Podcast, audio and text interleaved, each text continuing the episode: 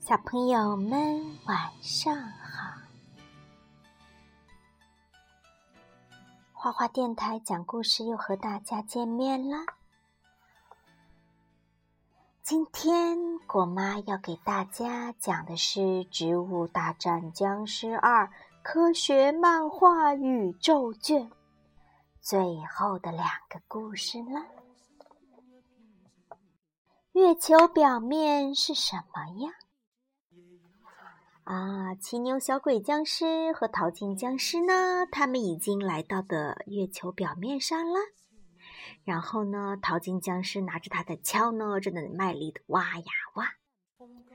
骑牛小鬼僵尸问：“啊，这些坑都是你挖的？”“哈哈，我要在月球表面挖出一个脑子的图案。”“这是为什么？”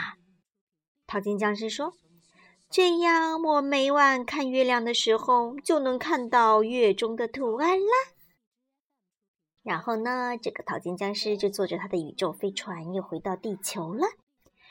到了晚上呢，他坐在自家的院子那里呢，看着天空，坐下来赏赏月亮，真是享受啊！咦，突然变得火冒三丈。谁把图案改啦？我要找他算账。他看到是个什么图案呢？他看到的是一个在那吐着舌头的猫咪脑袋的图案。然后呢，淘淘金小呃骑牛小鬼僵尸和淘金僵尸都被抓起来审判，旁边立个牌子：破坏月球环境罪。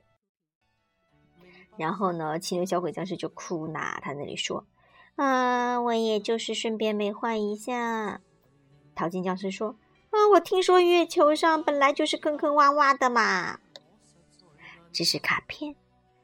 月球是地球唯一的天然卫星。月球表面具有复杂的结构。肉眼看到的月亮正面明亮的部分，是月球表面上的山脉和高原。月球表表面呢，被由岩石碎屑和尘埃组成的月壤所覆盖。月壤就是月球土壤啊，月壤一般厚五到十米，月壤中富含着大量的氦氦杠三，初步估计有上百万吨，为全人类提供几千年的能源是没有问题的啦。嗯，太好了。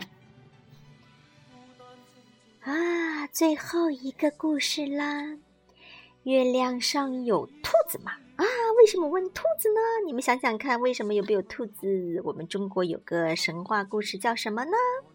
嫦娥奔月啦！嫦娥抱的是什么呢？嗯，啊，旁边的坚果在问蔡问，蔡问，听说你养了一只兔子？是呀，你可要让它吃饱穿暖呐。蔡问说，哈哈，我要把它送到一个特殊的地方去。第二天。然后坚果来找蔡文，蔡文在那里哭。呜，我的兔子啊！坚果问：“你怎么啦？难道是冻死了吗？”兔子。蔡文在那里说：“不是的，我听说月亮上有一只玉兔，所以想把兔子送到月月亮上去，可是被红袋鼠拦住了。”啊，坚果脸都绿了。那只是传说吧？月亮上没有水，也没有空气呢。不去月球，我的兔子会寂寞的。蔡文在那里抱着他的小兔子说：“向日葵说，哼，去了月球，你的兔子恐怕都活不了啦。”这是卡片。月球俗称月亮，古时称作太阴。月球上没有水，也没有空气，声音无法传播，到处是一片寂静的世界。月面上到处是裸露的岩石和环形山的侧影，整个月面覆盖着一层碎石粒和浮土。玉兔传说源自我国古代嫦娥奔月的神话故事。一九六九年，阿波罗十一号首次登月时。